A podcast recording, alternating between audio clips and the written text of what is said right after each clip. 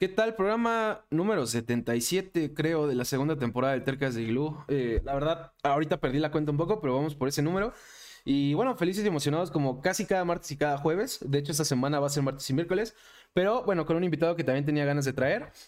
Eh, antes de, de, todo, pues aprovecho para agradecerle nuevamente por estar aquí y para presentarles a Martín Pixel. Bienvenido, Martín. Hola, ¿cómo estás? Es muy raro que me presenten como Martín. Es, es, que ya, de hecho, ni me dio tiempo de preguntarte antes de entrar en vivo porque estábamos hablando de otras cosas, pero sí te iba a preguntar si preferías Martín Pixel, Martín Pacheco, Martín. Eh, ¿Qué prefieres? o como tú quieras, ¿eh? No, no, no hay problema, pero, pero siempre me ha generado como conflicto que, que los usuarios de internet tengan un nombre que no sea el, el, suyo, ¿sabes? Ajá. Es que justo también como en el promo eh, habíamos quedado que Martín Pixel, por, porque pues es el nombre de Twitter, pues yo me fui por ese, ¿no? Pero ya, yo diría que abraces ya el username, que, que pues ya es tuyo, apropiatelo todavía más. Por, lo menos lleva, por lo menos lleva mi nombre, ¿sabes? sí, claro. que fuera como Dead Pixel, esas cosas que o, sí, Dead Pocoyo o algo así, ¿no? Ah. Sí, pero, pero, muchas gracias, gracias por invitarme. No, gracias, gracias a ti por venir. Eh, igual dándole contexto a cualquier persona que sea la primera vez que ve el Tercast.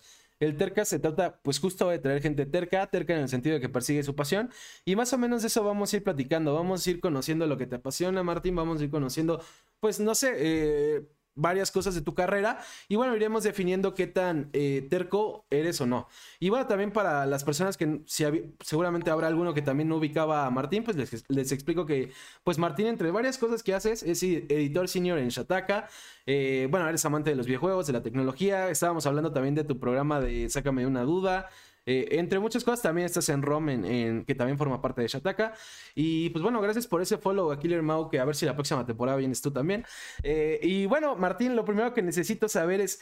¿Cuál consideras que es tu pasión más grande? Porque ya dije algunas, ¿no? Está la tecnología, me imagino que tal vez el periodismo, eh, sé que los deportes también te gustan o está la parte de la narración, no sé. Cuéntame cuál es tu pasión más grande para ti.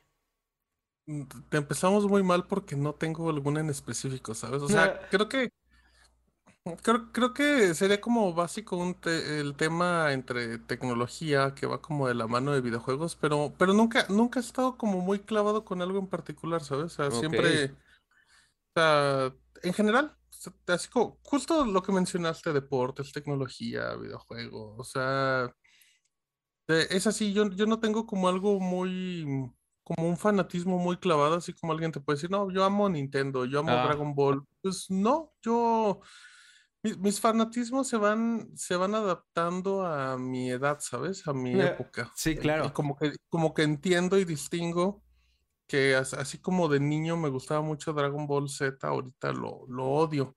Okay. Pero el recuerdo que tenía de niño se me hacía bonito, pero pues, más allá de eso se acaba. Claro que pues, es lógico hasta cierto punto porque es evolución y madurez. Pero bueno, Martín, lo eh, otra cosa que quisiera saber, confírmame, pero según yo estudiaste comunicación, ¿no? Vale. Sí y no. Estudié comunicación, pero no la comunicación tradicional. No, no estudié medios masivos de comunicación. Aquí en, en Aguascalientes, en en la Universidad Autónoma, que es la más bonita y la mejor del estado. Em, hay, dos carreras, una que es comunicación, eh, se llamaba comunicación e información, que eran medios masivos como tal. Okay. Y yo estudié otra que se llamaba comunicación organizacional, que es comunicación, está enfocada en comunicación interna de empresas. Tú te vas a preguntar, ¿y qué tiene que ver eso con lo que haces? Pues nada, en realidad eh, la carrera tenía Nunca tuve periodismo, pero tenía temitas como edición de video, edición de audio, dos o tres como detallitos. Ok. Mm, pero como yo, cuando yo analicé qué carrera podía tomar, yo dije, esta de comunicación está fácil y mis conocimientos de computación se pueden adaptar muy fácil para saber editar video, audio y, no tener como broncas, ¿sabes? Es como muy era como muy sencillo entenderlo y, y sí, acabé en...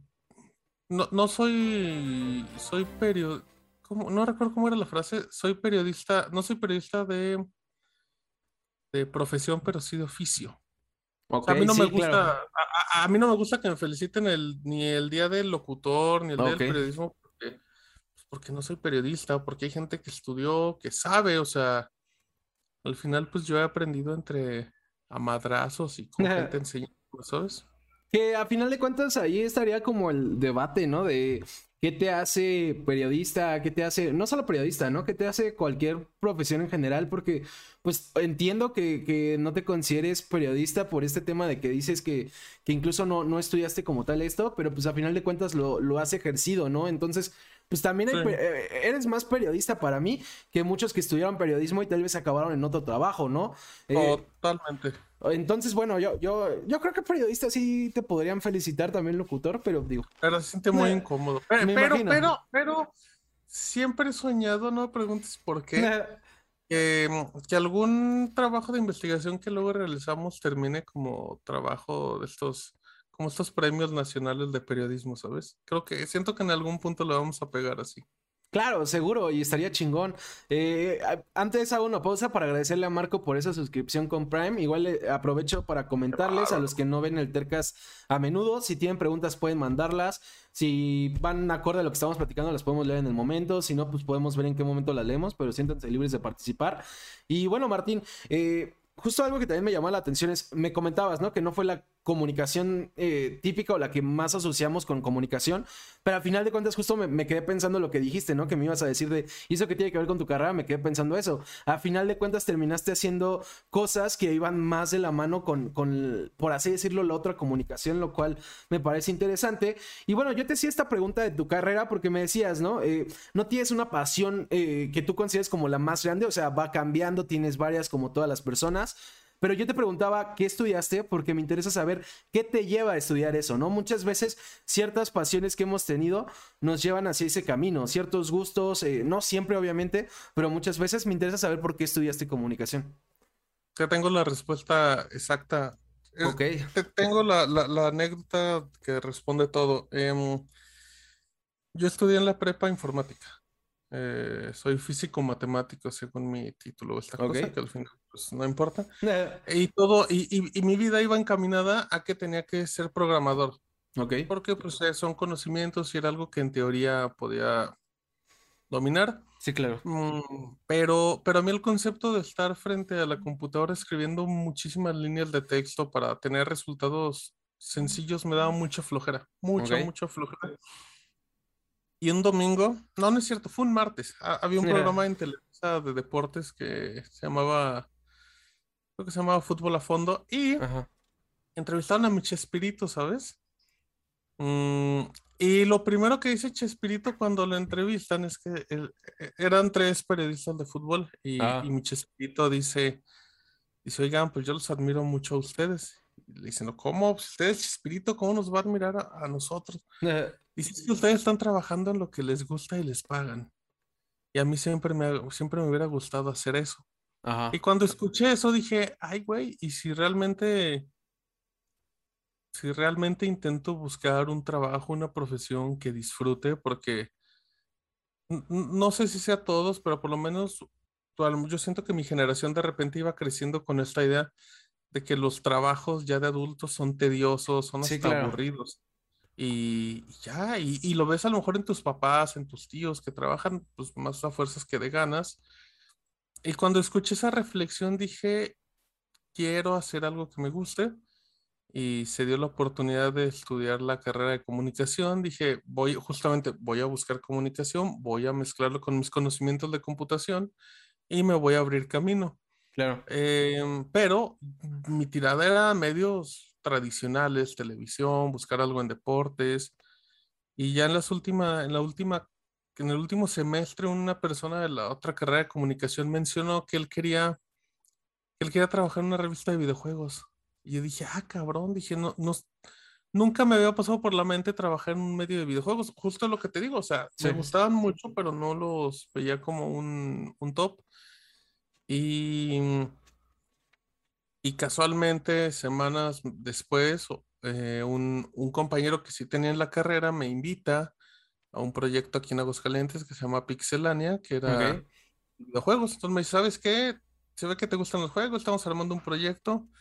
Y eh, entré ahí en 2010, duré, un, duré tres años, aprendí más de edición de video, aprendí de relaciones públicas, redactamos mucho y pues empezamos, desde ahí empecé a hacer una carrera, o sea, pero, todo, de alguna, de alguna u otra forma me gusta ver que todo han sido como casualidades muy particulares.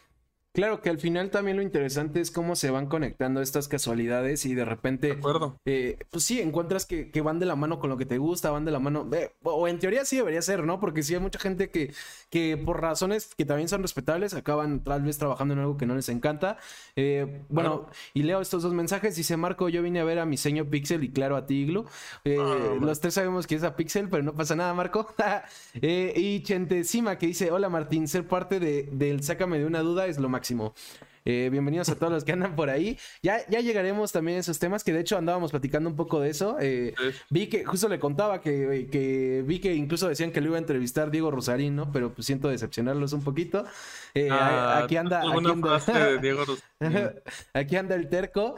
Y pues bueno, Martín, ahorita que me comentabas, por ejemplo, lo que fuiste aprendiendo en este primer trabajo, que por ejemplo, pues digo, decías RP, más edición de video, entre otras cosas. ¿Qué fue lo que más te gustó a ti, no? Porque también pasa muy seguido y creo que sobre todo con esta carrera, que si bien entiendo que dices que no es la comunicación eh, típica, pues a final de cuentas es similar. Eh, creo que yo también estudié comunicación, yo la típica. Creo que a los comunicólogos nos pasa mucho esto que comentabas, ¿no? Y también por eso te había preguntado la carrera. Eh, nos pasa esto de tener distinta, justo lo que se le critica a comunicación y también se le complementa, que tenemos muchas cosas en las que podemos desempeñarlos, pero también no las dominamos, ¿no? Entonces por eso creo que es todavía más común el que empecemos haciendo una cosa y acabemos haciendo otra. Ejemplo, yo, yo, eso no te había contado, te había contado un poco del Tercas y, de proyectos anteriores. Yo había iniciado, por ejemplo, en periodismo musical, ¿no? Y ahí fue mutando, de repente empecé a hacer radio, de repente tenía mi programa de radio internet, hago esto, te contaba que hago marketing digital y acabé en cosas que no quería, según yo no iba a hacer, ¿no? Por ejemplo, publicidad, según yo no me iba a dedicar a la publicidad. Llevo cuatro o cinco años aquí y, y pues digo, sí, a pesar de las cosas que no me gustan, me gusta. Y creo que va mucho de la mano con comunicación. Entonces me interesa saber, una vez que empiezas a trabajar, qué es lo que te va gustando, porque, ok, entraste con un propósito a la carrera, pero probablemente eh, tus planes fueron cambiando conforme iban pasando este, este, estas coincidencias que mencionabas. Sí, em, en la carrera me empezó a gustar mucho producción en radio. O sea, estuve más de un año y medio produciendo en las cabinas de radio de ahí. Me gustaba mucho, pero eh, curiosamente yo no me veía haciendo contenido. O sea, yo no veía de locutor de alguna forma. ¿Por qué? Porque yo estoy consciente que mi tono de voz es muy particular, es muy peculiar y es muy poco común, ¿sabes? O no sé cómo, cómo, le quieras llamar. Eh, no es normal para los estándares de la radio en México. Ok. Y, pero pues comenzamos a hacer podcast de videojuegos y sobre todo, pues lo que pasó fue que me empecé a involucrar en la industria personas que leía, personas que, me gustaba lo que hacía, pues ya empezábamos a interactuar, ya te ubicaban. Claro. Y obviamente, pues algo que, que valorabas mucho era la comunidad, la gente que, pues, que le agradaba lo que decías, que opinaban, y vas evolucionando, pero, pero sí, el hecho de meterme como esta industria de videojuegos en México, mm, y, y el tema de la comunidad fue algo que dije, si puedo seguir aquí, no lo voy a detener. Claro. Claro que también algo que, me interesaba saber, eh, y otra, la, yo te contaba un poco eh, antes de entrar en vivo eh, el concepto del tercas, ¿no? Y algo que no te comentaba todavía es otra parte de ser terco, considero que muchas veces es cuando estás persiguiendo tu pasión, ¿no? Porque generalmente la, la gente tiende a opinar sea para bien o sea para mal, la, gente va a opinar de cualquier decisión que tomemos, desde, no sé, el color de las luces de Navidad, hasta la profesión que escogiste, hasta el trabajo que escogiste.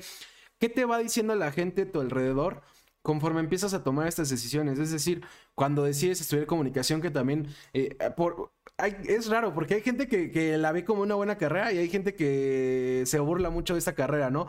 Eh, y bueno, por otro lado, pues ya cuando empiezas a dedicarte a este tema de los videojuegos, ¿qué te decía la gente, no? Porque eh, pues también eh, los videojuegos, a pesar de que obviamente cada vez son más comunes, no, no comunes, sino más queridos, pues aunque suene muy como tío, nunca faltan esas personas que es de, estás perdiendo tu tiempo, o, o no sé, digo, por no irme a ya casos extremos como los que los satanizan, ¿qué te decía la gente conforme empiezas a tomar este tipo de decisiones? Mm, por fortuna mi familia lo vio bien. mi mamá y mi hermano sí fue así como de, pues está bien, adelante, trabájale. Eh, porque fueron años de, pues, de hacerlo esto por pasión, ¿sabes? Por, por buscar ver hasta dónde llega. Em, pero obviamente cuando, pues cuando se lo platicabas a conocidos o algo así, pues como sí se te quedaban viendo de, eso no es un trabajo, ¿no? Eso es, sí, sí. Es eso. Y, y, tenían razón, porque también de alguna manera en ese momento todo se hacía de una forma muy amateur, o sea, seguía usando mi computadora que tenía el de la universidad, o sea, tampoco, más allá de este conocimiento, va a sonar muy feo, pero era un conocimiento que no servía para demostrar nada, ¿no? Es como de, ah, qué padre que sabes, pero, pero, a mí enséñame que te pagan bien, enséñame que te va bien. Mm, y fue complicado, pero irónicamente ahorita ya en el punto en el que estoy, em, es muy bonito porque cambia toda la moneda. O sea, cuando les cuenta, cuando le, cuento que hago a alguien, eh, que le digo pues que trabajo en, en el sitio de tecnología más grande del país y que escribo, escribo de videojuegos, escribo de servicios de streaming, escribo de, anime un poquito porque tampoco soy tan otaku. Em, la, primera respuesta que, obtengo de ellos es consígueme chamba, ¿no? A mí me encantaría trabajar y, es, y se me hace muy bonito porque, porque yo estoy muy consciente que, que el trabajo que yo hago es contado en el país. O sea, el tipo de, en el medio en el que estoy, en la industria. Y si eso lo aterrizamos a Aguascalientes, a mi bonito Aguascalientes, pues, sí, sí. Pues, el, segmento se hace diminuto. O sea, yo sí siento que tengo un trabajo único, por lo menos aquí en mi estado, sí, lo siento así. Claro, Claro, y eso, eso siempre está chido. De hecho, ahorita apenas hice la conexión porque te estaba contando, por ejemplo, de, de un invitado que estuvo antes de Joel Ojeda, que, que pues, se dedica a este tema de los cómics, y apenas hice la conexión de que son de la, de, de mínimo del mismo estado. básicamente es, probablemente son casi vecinos. Ah, entonces somos primos en algún punto. Seguro, seguro, sin duda. Entonces, bueno, también estas coincidencias, creo que los dos, por ejemplo, son casos, como dices, ¿no? Casos afortunados que, terminaron haciendo lo que les gusta y en puestos que, eh, trabajos que no son tan comunes. Dice Vex, qué guapo ese muchacho y Chentecima concuerda con él. Y bueno, Turboyom ya te está postulando para presidente, ¿eh? eh y, ah, y, bueno, Martín, justo decías, eh, este tema, tú estabas mencionando de estar en Shataka, en uno de los medios más importantes de, de tecnología, de, entre otras cosas. ¿Por qué no nos cuentas cómo se da ese camino. Digo, me imagino que es bastante largo, eh, pero pues el resumen de cómo es el camino de, este primer medio en el que empiezas a llegar a Shataka, ¿no? Y, bueno, hacer todo lo que estás haciendo ahorita que ya lo iríamos desmenuzando. Ahí te va un resumen rápido. Yo, estoy en Pixelania de 2010 hasta finales de 2013, donde decido ya salirme del proyecto porque, pues porque sentía que a lo mejor mis necesidades basadas en mi edad y todo, eh, pues requerían dar un paso más allá. Claro. Y, en ese punto, que puede, puede servirte como, como teaser de, esto, de esta ondita de los tercos. Ok. Yo me hice, yo me hice una propuesta. Yo, yo me voy, yo les anuncio mi salida, si no me equivoco, como un 13 de diciembre. Una fecha muy fea para buscar trabajo. Sí, claro. Y yo me propongo a mandar muchísimos correos, muchísimos currículums a medios impresos de todo tipo. O sea, mandé fácil como 50 correos y yo dije, si en febrero, si en dos meses no recibo ni una respuesta, yo ya dejo de hacer esto. Y busco un trabajo tradicional, busco... Y, y mi trabajo, y mi concepto de trabajo tradicional era, pido un crédito y pongo una tienda o algo así bien bien contrastante. Ajá. Mando muchos correos y entre esos me responde un, español a los cinco días que mando. No, mandé correos el 21 con currículums y me responden el 23. Ok. Un español me dice, ¿sabes qué? Me late tu perfil. ¿Cómo ves? Tenemos Vida Extra México. Es un sitio nuevo, eh, pero está por allá. ¿Te late? Aquí está como las bases. Si te interesa, va. Eh, lo vi, me gustó, me responden el 26 o 27, me dicen, está perfecto, todo bien, arrancas el primero de enero. Ok. Dije, no mames, pues es... o sea, era, era, yo era, yo lo veía muy difícil conseguir un trabajo. Sí, claro. Y, empecé a trabajar en Vida Extra México. Vida Extra es un sitio que viene de España. Eh, y ahí conozco a Rodrigo, que es mi jefe en Chataca, México. Ok. Que también estaba. Eh, nos llevamos bien. Eh, Vidextra es parte de la misma empresa que tiene Shataka y como y de repente mm, Rodrigo me empezaba a invitar a Shataka, descríbete algo de videojuegos, de tal temita, cositas así. Lo empecé a armar, eh, empezó a confiar mucho en mí y ya luego entré de lleno a Shataka escribiendo Cazando Gangas México, que fue la primera sección exclusiva de ofertas que se hacía en México. Había foros y todo, pero que un medio publicara ofertas de tecnología fuimos el primero en, no recuerdo si fue 2016. Y así lo empecé a hacer todas las semanas. Ok. Hacía una nota con ofertas de tecnología todas las semanas, empecé a escribir de videojuegos empezaba en Vida Extra, ya por cosas de, la empresa Vida Extra México ya no sigue y Rodrigo me lleva como en 2017 también directamente a Shataka, ya como redactor de tecnología. Ok, qué chido. Y bueno, me llama mucho la atención este tema que, que platicas del, del, pues este como ultimátum que te pusiste de ya voy a hacer esto y si no lo logro, pues me voy al trabajo tradicional. Porque eh, me ha pasado con varios invitados que, también justo llegó un punto, pues, no de desesperación, pero un punto como de quiebre en el que justo igual se pusieron ultimátums, ¿no? Este es el último intento y si no, bye. Y, me sorprende la cantidad de, veces que pasa, ¿no? O sea, de verdad eh, son bastantes los casos. Uno creería que, pues, que no sé, es una historia que escuchas una vez al año, ¿no? Pero yo he conocido mucha gente este año, por ejemplo, que, en distintas situaciones se puso ultimátums así. ¿Qué hubieras hecho si no lo hubieras logrado, no? Porque, o sea, ok, estaba este. Tú te habías puesto este propósito de si no pasa, hago, emprendo y pido este préstamo y abro mi tienda, ¿no? ¿Crees que sí lo hubieras hecho o crees que hubieras roto tu, tu ultimátum y te hubieras seguido intentándolo y siendo todavía más terco? No, no creo que lo hubiera intentado. O sea, creo que si hubiera llegado a esta fecha de febrero, a lo mejor hubiera buscado más contactos, hubiera buscado como más maneras de encajar.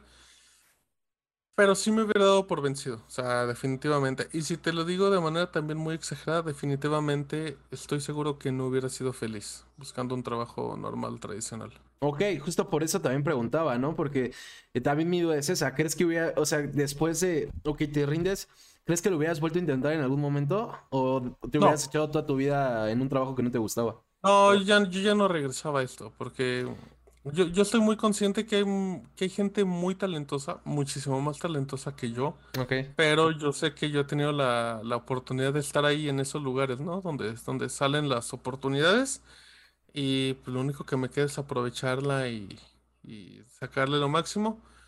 Pero, pero no, yo sabía que no, porque lo que yo estaba intentando hacer era, digamos, periodismo digital enfocado a tecnología, con, un enfoque geek y obviamente pues, Aguascalientes es el, pues no es un lugar para hacer esas cosas. Claro, claro, Entonces yo decía, no, no hay forma, no hay forma a menos que me fuera a vivir a Ciudad de México y así.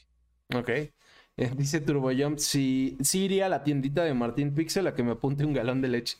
Eh, ni, me, ni, me pelarían, de seguro me insultan cochinos. Seguro, seguro. Eh, y bueno, también otra cosa que, me interesa saber, sobre todo ahorita que, por ejemplo, me estás planteando un escenario en el que, tal, en el que tú dices que si te hubieras rendido. A lo largo de, tu carrera, ¿ha habido algún momento en el que pienses en rendirte en algo? Porque también ahí radica mucho la terquedad generalmente. Y bueno, por ejemplo, decía lo de que varios invitados se pusieron ultimátums. También varios invitados hubo un momento en el que casi se rinden. Eh, ¿En algún momento pensaste en rendirte en algo de lo que has hecho? Eh, es decir, en, no sé, ya sea en Shataka, ya sea en lo que hacías antes, ya sea con, tus programas, eh, no sé, ¿en algún momento has pensado en rendirte? ¿En algún mal mm. momento? Desde, hace 10 años que yo estoy en esto, no, pero antes sí, antes sí era como el, primero que, que cuando las cosas no estaban saliendo, lo primero que hacía era huir, o sea, así, así, con sus palabras. Y actualmente no, porque pues porque en ese tiempo uno es más joven y puede tener un margen de error para hacer estupideces, pero, pero si ahora intentas hacer eso, te quedas sin trabajo y sin comer. ¿Cuál crees que es el límite? ¿Cuál sería para ti el límite de justo tener ese margen de, error para hacer estupideces? ¿A qué edad o en qué momento de tu vida eh, consideras que ya uno debería de... Cuando, cuando, cuando, cuando ya no, cuando tienes una responsabilidad de alguna u otra manera, ¿sabes? Cuando alguien ya depende de ti. Ok. Económicamente, no, emocionalmente, como tú lo veas, creo que reduces mucho el margen de, maniobra. Ok, ok. Y bueno, también me comentabas, ¿no? Que, que, una de las partes que te gusta de lo que estás haciendo es eh, este, este sentimiento, esa sensación que te queda cuando justo, no sé, alguien te pregunta qué haces y le dices, y mucha gente dice, ah, qué chingón, consígueme chamba, ¿no? Eh, yo sé que lo han dicho a veces, eh, bueno, sí han tocado el tema de una u otra forma en Sácame de una duda, pero hablando un poco de este sueño que, que es el, el, trabajar en el mundo de, no solo de los videojuegos, ¿no? Sino también de la tecnología, entre otras cosas, cuéntame eh, y mata, eh, digo, no, es la intención, pero eh, seguramente se le puede matar el sueño a alguien que quiera hacer eso. las partes que nadie contempla de, dedicarse a esto, ¿no? Porque uno siempre cree que nada más piensa en las partes bonitas, pero pues obviamente todo trabajo tiene partes, tal vez no malas, pero tediosas o partes que no, no son el sueño de todo mundo. ¿Por qué no nos cuentas un poquito? Para tener mi primer sueldo formal tuve que trabajar más de tres años con jornal de 10 horas trabajando los fines de semana. Uy, no. Ah, ya con eso respondo. O sea, fue, fue, una inversión de tiempo gigantesca y vamos a lo mismo, que yo sé que muy pocas personas se pueden dar eso. O sea, por fortuna mi familia me respaldó, me aguantó, como le quieras llamar, y, así. O sea, fue un, es, dedicarle una cantidad obscena de tiempo. Y a mí me pasa que mucha gente me dice, quiero hacer mi podcast y me piden recomendaciones. Y yo la única que la recomendación que les digo es tengan muchísima paciencia y sean muy constantes porque le tienen que invertir mínimo dos o tres años. Claro. Y en esos dos o tres años evaluar si lo que están haciendo es lo correcto, porque también lo he platicado muchas veces con Mau. O sea, tú, tú ves casos en internet de gente que es muy constante y que puede tener 10 años y que no le va bien que sigue siendo igual de desconocido, ahí también llega un punto en el que tú tienes que ser autocrítico y decir, pues hay mucha constancia, pero también se requieren más cosas, ¿no? O sea, un poco de chispa, un poco de talento, un poco de suerte, lo que tú quieras. Pero también uno tiene que saber en qué momento tirar la toalla. Sí, claro. De hecho, eh, justo de, de, lo que comentabas de los tres años, por ejemplo, es que me da miedo decir mal el nombre, pero según yo sí estoy bien. Diego Barrazas de Dementes, por ejemplo, dice que cinco años. O sea, sí, sí es un chingo y, no te asegura nada. No te asegura nada. Es, poner un negocio. Sí. Y dedicarle tres años a que empieces a que los números fluyan. Pero sí, claro, es. Es un tiempo que muy pocas personas se pueden dar. O sea, como hobby, como sea, pero es muy difícil. Claro que. Eh, incluso me da gusto que digas lo de que es como un negocio porque justo eh, yo siempre he considerado también este tipo de proyectos, digo, no necesariamente depende, depende de tus objetivos, pero muchas veces este tipo de proyectos de una u otra forma es también una inversión, ¿no? Como comentas, porque, porque justo eh, generalmente hay una inversión pequeña o grande y si no mínimo estás invirtiéndole tiempo para algo que no sabes eh, si en algún momento, más allá de buenos ratos, porque también está chido, pero más allá de buenos ratos, pues te va, te va a otorgar algo más, ¿no? Creo que también no hay nada más eh, terco que, hacer eso, no hay nada más terco que emprender, ya sea un proyecto o un negocio. Creo que es una de las cosas más tercas. Por, ejemplo, digo, eso no tiene nada que ver con el tema de terquedad, pero, pero sí un poco con mi forma de, ver las cosas. Yo no fui a mi graduación en la universidad. Ok. Porque mm, porque el concepto que tiene la gente de graduación es vamos a celebrar, vamos a disfrutar, vamos a festejar que ya salimos. Y yo le decía a mis compañeros, yo no quiero ir porque yo no tengo nada que festejar. Ok. O sea, o sea, yo quiero, o sea, mi forma de festejar es teniendo un trabajo. Ok. No, no presumiendo, ah, soy licenciado, soy el chingón. Y al siguiente día, pues te regresas a tu casa porque no tienes nada que hacer. Claro. Y, yo le decía eso, o sea, yo no tengo motivos para celebrar. Y yo no fui a mi graduación. Fue, fue, fueron como dos personas que no fuimos a mi graduación. No me arrepiento porque, porque en el concepto lo sigo pensando, que no había nada que celebrar. Eh, sobre todo porque era una carrera muy fácil, ¿sabes? Era, lo, que te iba a decir, que igual para ti fue fácil, ¿no? Porque en teoría no, también y, no, y no es un tema, y no es un tema que sea muy inteligente. O sea, yo soy muy consciente que no soy muy bueno para muchas cosas, pero, pero yo descubrí en la universidad que si me esforzaba una noche antes de entregar los exámenes, bueno, de entregar trabajos en equipo, sacaba un 8. Sí, claro cuando veía a personas que le dedicaban semanas por un nuevo, por un día, dije, no, no, no, yo quiero ser muy práctico y era lo más práctico posible. Entonces, e, ese era mi concepto, es como, neta, no le batallas y, y quieres celebrar. Fue una carrera de cinco años, muy larga y, o sea, esto para mí no es, no es celebrar. Para mí, para, mí, la mejor forma en la que yo puedo celebrar, que yo puedo agradecerle a mi familia que confió, que me pagó, es teniendo un buen trabajo, pero sobre todo que me vean que soy feliz haciendo lo que hago. Claro, claro que, que concuerdo, ¿eh? O sea, eh, por ejemplo, digo, sé que no son, no fueron iguales nuestras carreras, pero yo también siempre he dicho que, y eso que me gusta mi carrera, que comunicación es bien sencillo. O sea, Obviamente eso no quiere decir que, hubo, que no hubo proyectos que me costaron trabajo o exámenes. Claro. Eh, yo, yo hasta la fecha siempre presumo que solo estudié para dos exámenes. Y yo tampoco, eh, digo, yo sí tengo un poquito, eh, soy un poquito más egocéntrico, entonces sí me considero, luego sí digo que soy inteligente, pero no me considero un genio como para no haber estudiado. Solo fue fácil la carrera, o sea, la verdad es que fue muy fácil. Entonces, La, neta es que yo concuerdo, concuerdo contigo. Digo, yo sí fue mi graduación, pero concuerdo contigo. ¿Qué te dijo, qué te dijeron las personas cercanas a ti, y, ya sea familia o amigos, de que no fueras a la grabación, ¿no? Porque esa es una, eh, ¿cómo se llama? Una, un pensamiento eh, inusual en, alguien que se está graduando, ¿no? Entonces, no sé qué te, dijeron las personas. Mi familia dijo que pues, estaba bien. Era de, si tú quieres eso, pues ¿por qué te voy a decir que no? no te intentaron eh, convencer. A, mis, a mis compañeros sí les incomodaba mucho. Era de, vamos, en serio, hay que festejar. Y pues es que les daba los mismos argumentos. Pues es que no tenemos trabajo. Claro. O sea, y aparte, y, aparte era una fiesta relativamente cara, era como de neta no voy a invertir varo que que ni tengo. Eso sí. Para, para algo que no, que no me nace. Y, les costó mucho entender. Y también, también tenía, en, en esa época yo también tenía una mentalidad, bueno, tenía un comentario muy poco amistoso donde yo les decía a la mayoría de mis compañeros de la universidad que, que ya nos íbamos a volver a ver y que ya no íbamos a ser amigos.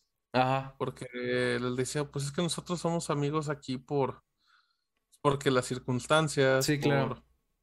por, la ubicación, porque nos vimos cinco años, pero, pero ustedes en el momento que salgan y que tengan, o que se casen, o que tengan un trabajo, sus, esos amigos que eran de la universidad se van a reemplazar por los amigos del trabajo, por los amigos del, del, esposo.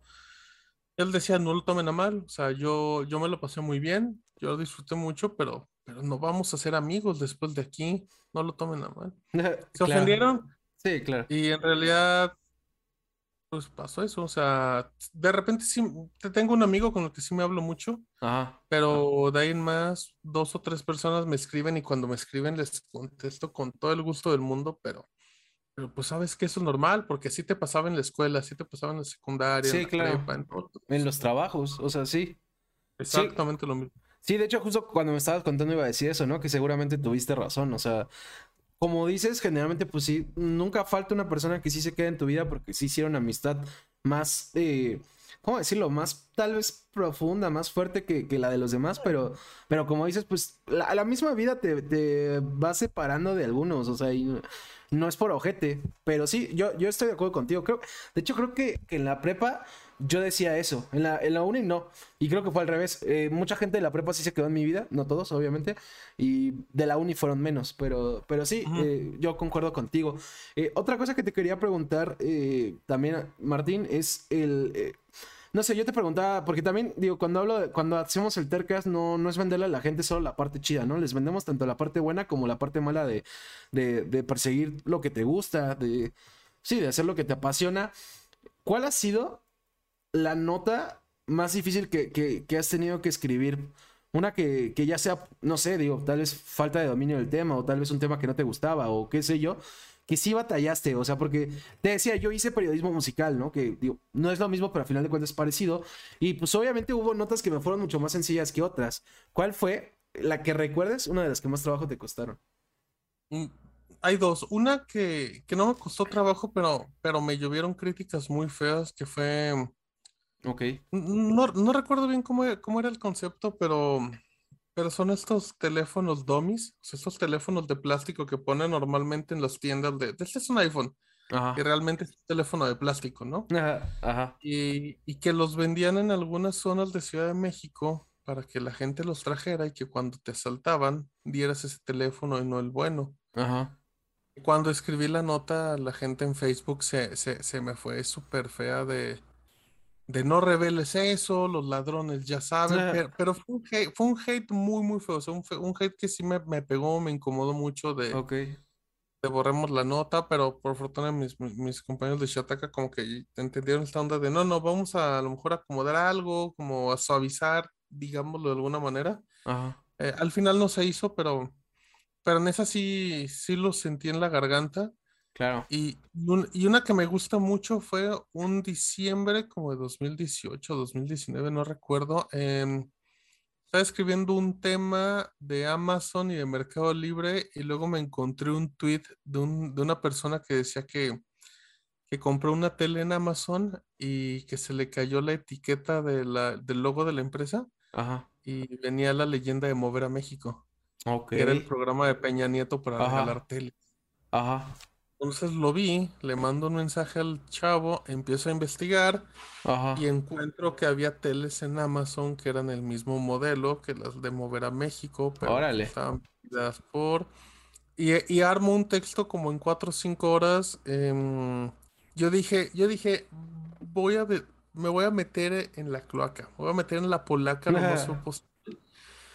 Empecé a investigar, empecé a ver modelos, eh, me metí, empecé a buscar temas de licitación de esas teles Ajá. eh, y encontré documentos que publicaba Proceso y así que decían que después de entregar esas teles, el gobierno se quedaba como con un millón de teles por el tema de refacciones para reparar. Ok. Después de cierto tiempo, esas teles las, las ponen a la venta, como cualquier cosa de gobierno, y esa empresa las compra, todo legal, y ellos los venden por su parte. Claro.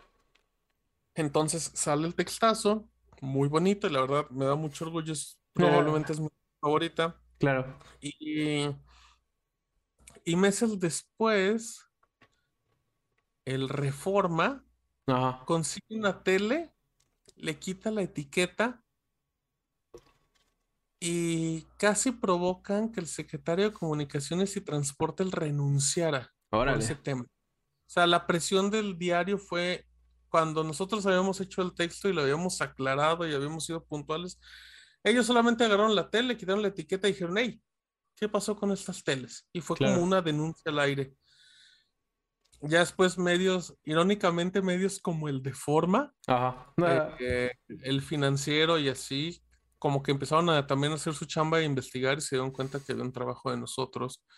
Y era así como de, no, no, o sea, lo que, o sea, el Reforma dice una cosa y está bien, pero ya se comprobó dónde viene todo y tal. Y, y lo bueno es que, por ejemplo, cuando nosotros hicimos esa investigación, contactamos a la empresa, le mandamos un correo, le preguntamos y nos confirmaron que todo estaba en regla. Entonces, me, me da mucha satisfacción porque fue así como de, mira, de un medio nacional se equivocó y nosotros teníamos la razón muchísimos meses antes. Claro. Pero fue una nota que me daba mucho miedo porque pues, ya estabas hablando de, del gobierno. Y, y yo cuando la, yo cuando la empecé a armar dije, tengo la herramienta para hablar muy mal al gobierno y denunciarlo. Dije, "Aquí se Sí. va a armar un escandalazo. Por fortuna, en este caso, todo se hizo correctamente. Claro. Que justo ahorita como que estás contando esta anécdota, ¿cómo- eh, fue propuesta tuya, o sea, fue, fue idea tuya, no, no, no hubo nadie Sí, más no, que te dijera. todo- Ok, ¿y cómo, cómo funciona eso, por ejemplo, en Shataka? De, ¿cómo, cómo funciona cuando quieren hacer este tipo de, de notas? O sea, cuando ves algo bueno, ¿cómo, cómo, cómo es esto de, de hablar con el medio para, para poder seguir investigándolo? Primero armas todo el reportaje y después se los compartes. ¿Cómo, cómo es este proceso?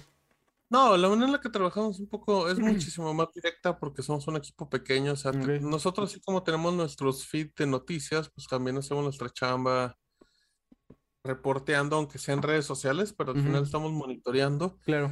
Y yo cuando encontré esa información, eh, se la compartí a Rodrigo, que era mi jefe, y le decía, oye, y si checamos por acá y empezamos a investigar, y fue, órale, investiga, Mm. búscate el modelo de la tele, busca cosas así, pero, pero realmente son, es información que vamos armando, o sea, lo hacemos como todo en equipo, no es.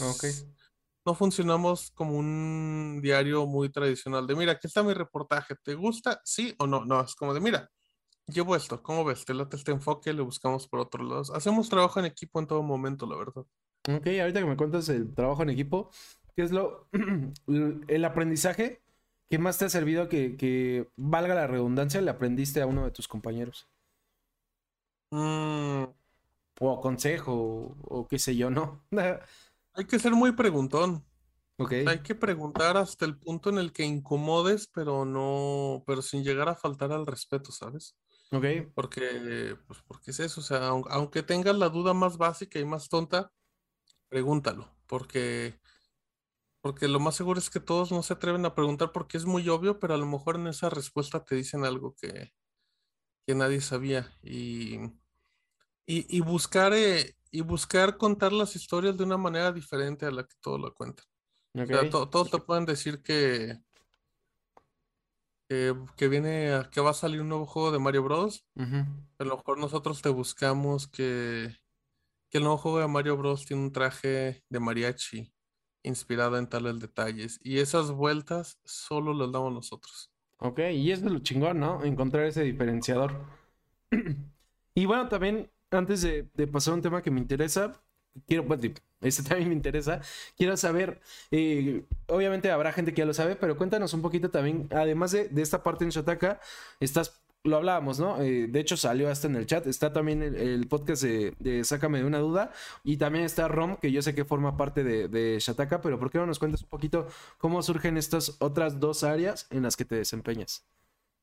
Eh, Sácame de una duda nace en 2013, un 10 de mayo. Em, luego con Mau, porque nos conocimos, no me acuerdo si fue un año antes, en 2012, nos conocimos en un evento de videojuegos nos conocimos en persona, ya hablábamos.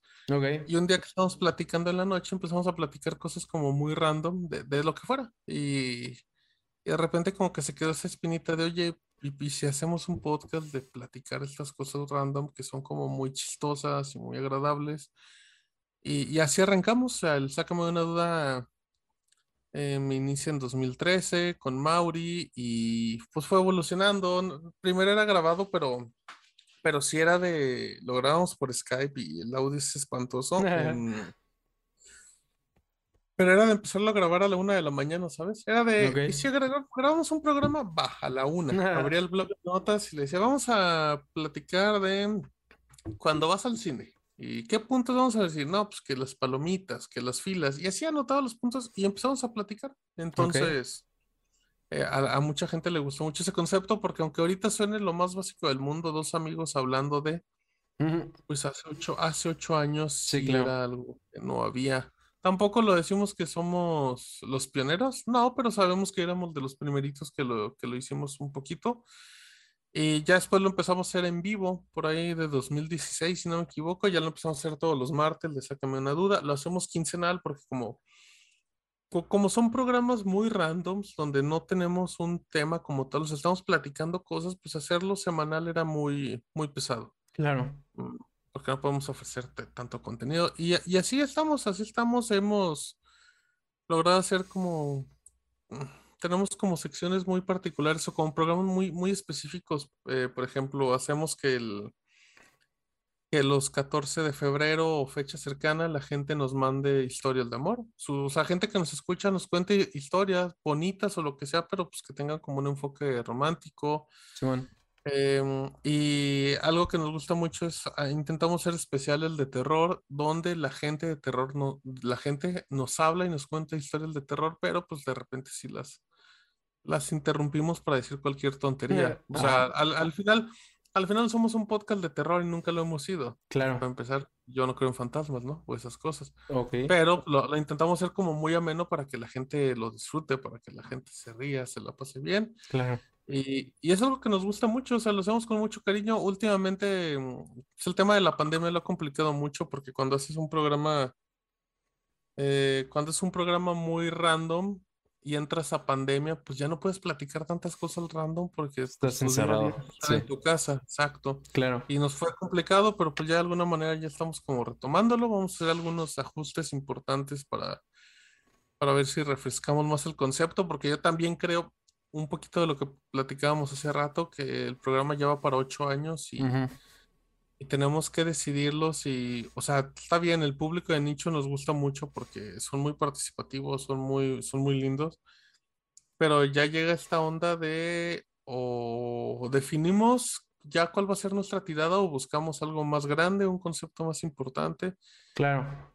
No, simplemente, como yo lo he mencionado, terminarlo en 2023, cumpliendo 10 años. Ok. Eso es el, sácame una duda, del ROM pues arrancó ya también hace tres años una idea de Rodrigo que nos que le dijo, nos dijo Steve a mí, oigan, hicimos un podcast. Y fue así de, Simón, nosotros lo sabemos hacer, Steve es muy bueno en radio y sabe en producción, y yo también aquí en podcast.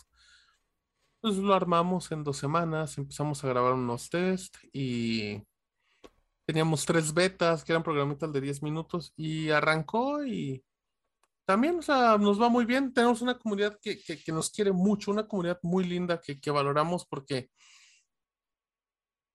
porque casi como somos muy profesionales por lo que te digo y como chambeamos mucho, pues también nos gusta platicar. Y, y pues son pláticas muy amenas. Entonces, creo que no hay nadie igual. Tampoco es por darnos como, por decirnos que somos los mejores, pero, pero en México no hay ningún podcast de tecnología que te platique las cosas que nosotros te platicamos, pero que, tengan el conocimiento que nosotros tenemos. O sea, porque nosotros nos podemos dar la libertad de decir una tontería de algo porque lo hemos probado, porque lo hemos usado, porque tenemos la seguridad de hacer un chiste de eso, ¿sabes? Claro. Y vamos para tres, vamos para tres años, creo que ya los cumplimos. Mm, y pues me la paso muy bien. Todos los jueves en digital y los miércoles salimos en vivo también en YouTube. Sí. Y en Facebook, y pues nos lo pasamos muy bien, y creo que esa es la clave. Sí, la claro. en todo. Claro, siempre tira paro. Y bueno, justo eh, Killer Mao está diciendo los primeros, sácame de una, duda, eran horribles, ¿no? Que, que lo decían también en el episodio de la semana pasada en algún momento. Y, y, desde que lo estaba escuchando, yo lo que pensaba es, es común que cualquier persona que genere contenidos de cualquier tipo, ya sea video, ya sea podcast, ya sea, no sé, incluso notas, ¿no? También en el periodismo, generalmente lo primero que escribimos no nos gusta tanto como lo que escribimos hoy en día, ¿no? Eh, es común que tengamos este sentimiento. Mi duda es, ok, si a ustedes no les gusta eh, eh, estos primeros episodios, ¿por qué siguen teniéndolos, no? Porque sí hay muchas muchos creadores de contenido de distintos tipos que sí desaparecen lo primero que hicieron porque no les gusta, ¿no? Yo no digo que sea lo correcto, ¿no?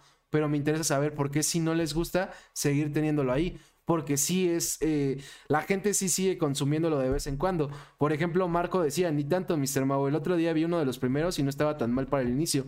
Yo he estado, he estado escuchando varios del inicio también, ¿no? Entonces sí pasa. ¿Por qué, ¿Por qué nunca han tomado esa decisión si no les gustan? Porque pues no lo, no lo vemos conveniente, o sea, al final, o sea, al final no nos gusta, pero si a la gente le gusta, pues ya es bronca de ellos. claro. no, no podemos dejarlo. Y, no, no, no, no le vemos la necesidad. Al final, mira, ya, ya con temas de copyright y así, eh, Spotify y otras empresas van a encargar de censurarnos, de, bajar muchos programas sin la necesidad de que nosotros lo hagamos. Pero no, no lo vemos necesario. Sí se nos ha antojado, es una realidad. se ha pues pasado por su cabeza. Pero mira, nosotros no los escuchamos, entonces ya es como de... Ya cada quien, ¿sabes? Respect dice Killer Mau que por tercos y dice el Murdoch. A mí los primeros, sácame de una duda, se me hacen muy buenos, solo se escuchaban feo. Eh, otra duda que tengo, ahorita que justo platicabas, que también lo platicamos un poquito antes de entrar, ahorita que platicabas este tema de que está, eh, van a tomarse un tiempo para replantear qué, va, o sea, qué van a hacer ahora con Sácame de una duda, si va a haber cambios, si no, o si, como dices, este, acaba en 2023 después de los 10 años. Eh, ¿Cómo es este proceso? Porque también es, es un proceso que, al menos yo, yo he vivido también con, proyectos distintos. Eh, ¿Cómo es este proceso de cuando tienes algo que, que haces por gusto? Pero, mm, digo, no sé si les pasa a ustedes, pero ese pensamiento de que sabes que tal vez quieres hacerle cambios, que tal vez ya no te sientes tan eh, satisfecho con lo que estás haciendo como antes. Eh, ¿Cómo es este proceso de, no sé si tienen este debate interno, de saber también, por ejemplo, hablabas de, de esta comunidad que han generado, ¿no? De tener esta comunidad y, saber que algunos sí quieren eh, seguir teniéndolo o, o, estos cambios. O sea, ¿cómo es este proceso de, no sé si lo viven de, de estarte peleando internamente de si hacer cambios o no, porque hasta cierto punto de repente uno siente responsabilidad hacia tanto el proyecto, porque obviamente le has invertido tiempo, esfuerzo y muchas cosas más, como hacia la misma gente que lo consume, ¿no? Porque sea poca o mucha, pues eh, el hecho de que alguien esté consumiendo lo que estás haciendo siempre se agradece. Sí, valoramos todos los comentarios que nos hacen, los leemos, pero sabemos ¿Sabemos distinguir cuál es el, comentario del fan que se siente dueño de? Exacto. no hablen de eso. Es como de, brother, pues tú no vas a decidir lo que nosotros hablamos porque tú no eres el programa. O sea, al final el programa lo hacemos Mau y yo y nosotros somos el programa. Claro. Pero justamente e, este debate de si lo, lo, pausamos o no es porque nos llega un comentario que nos dice, oigan, es que la, fueron perdiendo calidad, fueron cambiando de plataforma, fueron distrayéndose. Y, y, tú decías, bueno, pues yo me la estaba pasando bien con Mau, sí, pero era como de, ok, pon el balance. ¿Quieres pasártela bien? ¿O quieres hacer algo más allá de, pues, o quieres levantar el proyecto? Porque al final, pues yo me lo puedo pasar bien con Mao jugando, ¿sabes? Sí, claro. Estar platicando, estamos echando un FIFA, no tengo necesidad de estar haciendo stream y, la gente que, que nos conoce sabe que hacemos streams en Shataka, México, martes y jueves, hablando, hablando de una forma un poquito más formal, pero también con esta camaradería muy agradable.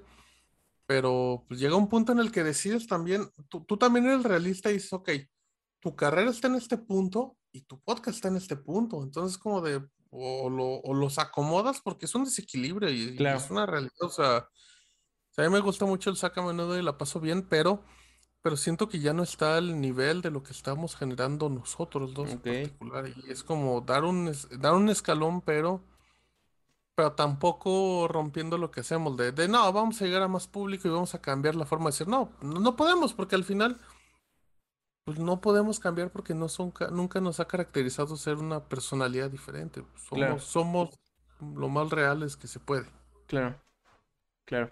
Y bueno, también aprovechando que ya me contaste de una de las notas que más te gustó hacer, eh, cuéntame, ¿hay algún, sácame de una duda que recuerdes en especial porque, te, o sea, porque fue más único, o sea, en el sentido de que te la pasaste todavía mejor de lo normal o te encantó cómo quedó? No sé, ¿cuál es tu episodio favorito?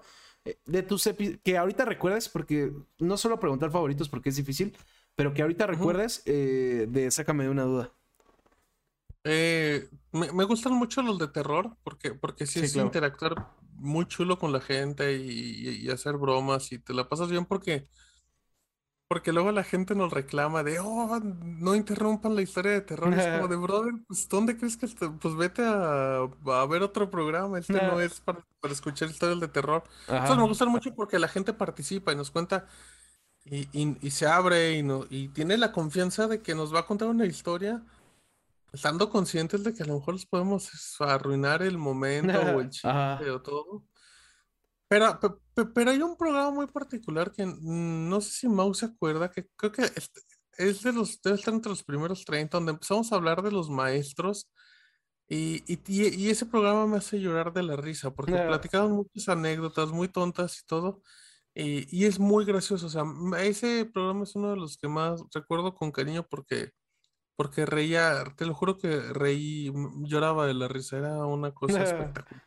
Lo voy a buscar, ese, ese sí no lo escuché. Sí, lo voy a buscar, también. Hay, que Mauri nos diga en el chat si está, cuál, cuál es el programa este de los maestros, que me lo pasaba muy bien, muy bien.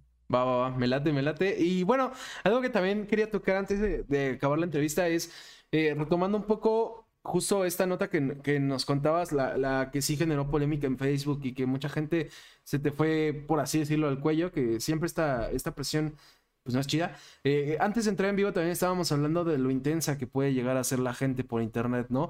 Desde, incluso lo, que comentabas, ¿no? Desde estos, por ejemplo, eh, fans que, se creen dueños de lo que estás generando, o sea, y no solo pasa en podcast, ¿no? Pasa en streaming, pasa en todos lados. Hay gente que, digo, yo entiendo que, no, que también si tú subes algo a internet te expones a eso, pero hay gente que cree que, que es como tu jefe, como tu dueño, etcétera.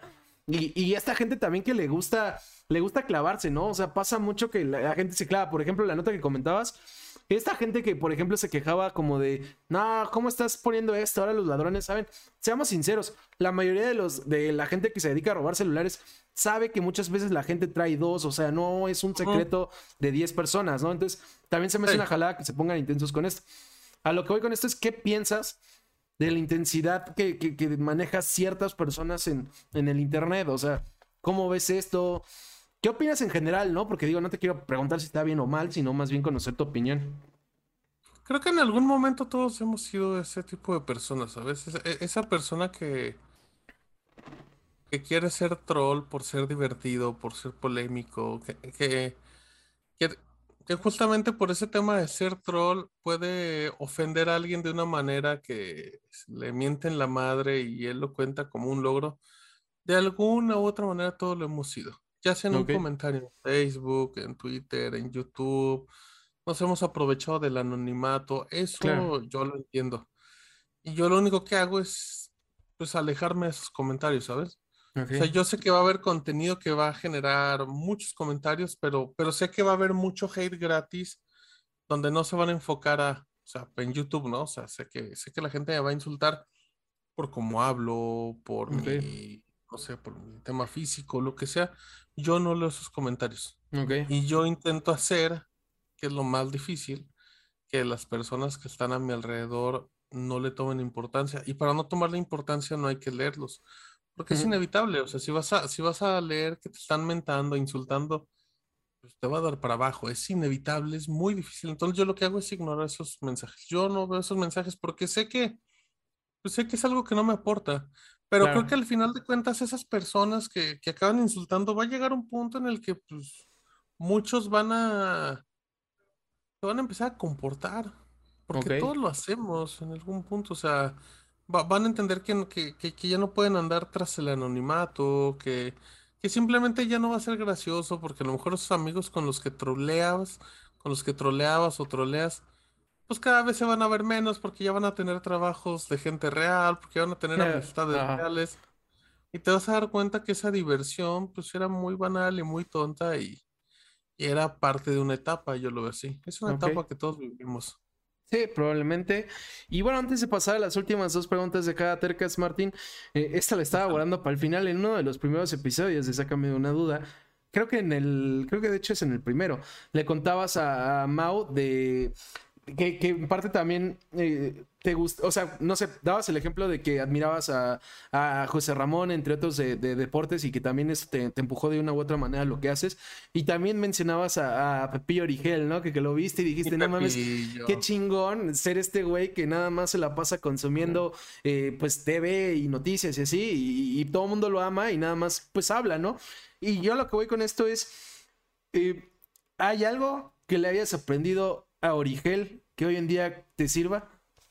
Claro que sí, temas como ser, aprender a ser polémico de alguna manera, ¿sabes? A, aprender a, dar ese chispazo, a hacer ese, a tener como ese toque de humor negro cuando vas a decir algo, donde tienes que ser como muy sutil para que la gente entienda que es una broma y aguantar que la gente que no lo entienda pues, se va a ofender mucho claro, o sea, mi Pepillo, mi Pepillo era un diabólico, era muy pelillo para hacer las cosas y, hasta para tener ese tipo de toquecito para decir, requieres, requieres carisma y requieres nivel. Que también ahí se va José Ramón, ¿no? Digo, yo, yo por eso, por ejemplo, ah, no, a, mí José Ramón, no me cae bien. No, no, no, pero, justamente porque es el personaje. Sí, es lo que, buscan. claro, es lo que buscan. Y bueno, antes de pasar a estas preguntas, basándome en, la respuesta que me diste, eh, cuando quieres sacar este tipo de, tweets o de comentarios o lo que sea, justo con este humor negro, con esta chispita, ¿cómo lo haces? Y justo también me estabas comentando eh, este tema de, hay que pensar las cosas, de madurar, de, pues sí, de, darte cuenta que no puede ser, por así decirlo, un petardo en redes sociales. Eh, cuando haces este tipo de, cuando usas este tipo de aprendizaje, ¿cómo le haces para, para hacerlo sin caer en en este vicio también de, ser un troll, de ser un petardo. Eh, en, Twitter directamente ya lo evito. O sea, ya evito como, como la polémica innecesaria, porque tú sabes que si, que si haces algo medianamente viral, te va a llevar muchísima gente que no te sigue, que no te conoce. Claro. A que le intentes explicar las cosas porque ellos lo ven que están mal. Ok. Y vamos a ese tema de no me interesa decirte nada porque tú ni me conoces ni me sigues. Ok. Entonces, entonces el nivel de mis tweets pues es más que un chistoretito o una opinión. Y si es una opinión polémica, pues igual, es para la gente que me conoce, que me sigue. Si alguien me escribe y todo, pues no, no le respondo porque sé que no me conoce. Y, en el caso de los podcasts, irónicamente ahí sí me gusta mucho hacerlas. Porque, porque sé que los medios de comunicación, sé que hay dos vertientes en los medios. El medio que es muy tradicional y muy reservado. Claro y, las personas que no son un medio de comunicación y dicen cualquier estupidez por decirla, ¿sabes? Cualquier comentario incendiario. Y en ese aspecto yo sí intento ser muy cuidadoso con mis palabras cuando hago un chiste, un comentario que sé que es muy grosero, lo que hago es que lo amortiguo al segundo diciendo es una broma. Ese se me hace como muy... Y, la gente lo entiende, o sea, es como de, te dije que es un chiste, pero sí, pero e, e, en, podcast, tanto en el ROM como en... Ven, sácame una duda, pues es como más personal, pero en ROM sí me gusta mucho, o sea, me gusta mucho hacer comentario incendiario, pero siempre que esté fundamentado. O sea, no es insultar por insultar. Pero, sí, claro. pero, es eso, o sea, si, tengo la posibilidad de hacer un comentario fundamentado, pero que tenga como un toque extra de sabor, sin duda lo voy a hacer porque, pues porque es algo que me caracteriza de alguna u otra manera, es algo que nos distingue, es algo que nos hace diferentes. Y, y es algo que le hace falta, ¿sabes? A los medios también. E, este calorcito justamente que genera personajes como José Ramón, que, que te... O sea, yo, prefiero que, que la gente le caiga mal, pero que le caiga mal con, un argumento, con una base. Ok, ok, y Eso me gusta. Claro. Y bueno, ahora sí voy a pasar a las últimas dos preguntas de cada tercas. La primera es corta. Eh, Martín, ¿te consideras una persona terca? Ay, no creo. Fíjate que no. No, porque. Mm, no, no soy ni terco ni testarudo. O sea, si intento, si, algo no me funciona, intento buscar alternativas, pero, pero soy muy consciente de, no es que me dé por vencido tan rápido, pero como que sí entiendo que estoy perdiendo el tiempo intentando hacer lo mismo una y otra y otra vez. Ok, se podría, digo, corrígeme si no te sientes identificado con esa palabra, pero se podría decir que más que terco eres práctico, tal vez. Muy práctico, totalmente práctico. Ok, es interesante. creo que es la primera vez en un tercas que me responden eso. Entonces, la, segunda pregunta era qué, tan, terco, qué tan, más bien qué tan bueno, qué tan malo ha sido para ti. Pero, pues, bueno, no, no puedo hacerlo. Eso que te acaba de pasar es algo que a mí me gusta mucho hacer. Cuando estoy en un podcast, me gusta mucho sacar de la zona a la persona con la que estoy. Con comentarios random o algo así, porque justamente encontramos la reacción más natural de la persona. Claro. Y obviamente no te no te luego que lo hice con esa intención, pero. No, no, no. Pero es una realidad que se dio y lo, y lo celebro. Sí, no, y, y, está chido. De hecho, hace poco justo, no me acuerdo con quién dije eso, ¿no? De a ver qué pasa cuando alguien me diga que no. Pero pues está chido. De hecho, un poco relacionado con tu pregunta y con esta, digo, ah, con tu respuesta y con esta segunda pregunta que iba a hacer, eh, lo que digo después de la segunda pregunta es, aquí en el Tercas, nuestro consejo sean tercos, no sean necios. Eh, consideramos ser terco, perseverar, eh, esforzarte. Ser necio, pues ya ser orgulloso y discutir tonterías, entre otras cosas. pero bueno, o sea, está chingón. Creo que también ser práctico, tal vez este no sea el prácticas, pero ser práctico también funciona. Y pues bueno, antes de, de, ya pasar como al final, eh, ponía Turbo Jump, me tengo que retirar, termino de ver la entrevista en YouTube. Ojalá el señor Martín pueda mandarme un saludo para sorprenderme. Eh, no sé si quieras mandarle un saludo a Turbo Jump, Martín. Ese Turbo Jump le, mando saludos como dos veces a la semana y pido otros saluditos, muchachos. Gracias por acompañarnos. Tal vez son como sus pilas. Si, no hay saludos de Martín, no, no le va bien en la semana. Ah, pero bueno, eh, primero que nada, Martín, quiero agradecerte por haberte tomado el tiempo de tener la entrevista. La verdad es que me la pasé muy bien, platicamos de todo, eh, estuvo muy interesante. Eh, agradecerle a la gente que nos estuvo viendo. recordarles que si quieren ver, si no vieron la entrevista completa, como fue el caso de Turbo Jump, si quieren recomendarla, volverla a ver, se va a subir a YouTube y Spotify en como dos semanas. En esas redes se encuentra el programa como el Tercast de Igloo, igual en Facebook, ahí también anuncio a los invitados, anuncio cuando se suben entrevistas. A mí me encuentran como el WS en, en, Twitter y en Instagram, ahí también los anuncio. Si están viendo o escuchando la entrevista en YouTube o Spotify, eh, pueden verlas en vivo en WS en Twitch. Que digo, ya estamos en la última etapa de la segunda temporada, pero va a haber tercera el próximo año. Y bueno, obviamente, Martín, cualquier cosa que quieras decir o cualquier red que quieras mencionar o lo que tú quieras hacer, es más que bienvenido. No, pues antes que nada, gracias. Eh, le, contaba, no recuerdo si le contaba a Mao o le contaba a mi esposa que era como muy extraño muy, extraño estar en un podcast donde yo no soy el que genera todo, ¿sabes? El contenido, el que está produciendo, el que está preguntando, es probablemente la tercera entrevista que me hacen en mi vida. Se siente muy raro, pero, pero agradezco mucho la oportunidad. Esperemos que les guste, que la gente nueva que a lo mejor nos conoce sea una oportunidad, que se vaya a escuchar el ROM, que se vaya a escuchar el Sácame una duda. Sí, claro. Leanme en México todos los días. Y no, y no me lean a mí, lean al medio, en serio. Créanme que, que, así como soy una persona que escribe ahí, soy una persona muy orgullosa de todo el contenido que se genera y, y cómo nos hace muy diferentes a los demás. Y síganme en arroba Martín Pixel en Twitter. Em, los trato con mucho cariño y mucho respeto. Claro. Siempre y cuando sepa quiénes son. Pero nada, eh, mil, mil, mil gracias por la oportunidad. Y oye, es que estaba en este, en este podcast ha salido tanta personalidad que, yo no entendía por qué me invitaste, pero lo, valoro mucho y lo agradezco. No, pues eh, siempre, justo la idea es traer gente que, me parece interesante, al menos a mí, entonces eso es lo, chido. Era lo que te contaba, ¿no? Es parte de lo que me gusta. Y, bueno, de hecho, justo te decía que, vi que decían eh, en el programa pasado que pusieron el Tercas dos segundos para que vean dónde ibas a estar y que decían que era el de Kudai, que no, era, viste, un pro player de Valorant, que si les gusta ese juego, los pro players y todo este tema, pues véanla. Eh, pero me da risa porque sí quiero traer, ah, eh, no, se me fue el nombre ahorita, pero hay uno de Kudai que streamea y llevo rato queriendo traerlo, entonces espero que en la segunda temporada, en la tercera temporada, perdón, lo podamos armar. Y Martín, eh, antes de irme, ahorita me comentabas que, que es la tercera entrevista más o menos que te han hecho. Aprovechando que, me comentas esto, quisiera saber qué pregunta nos ha faltado a los tres que te hemos entrevistado para conocer a Martín o qué pregunta te hubiera gustado que te hubieran hecho.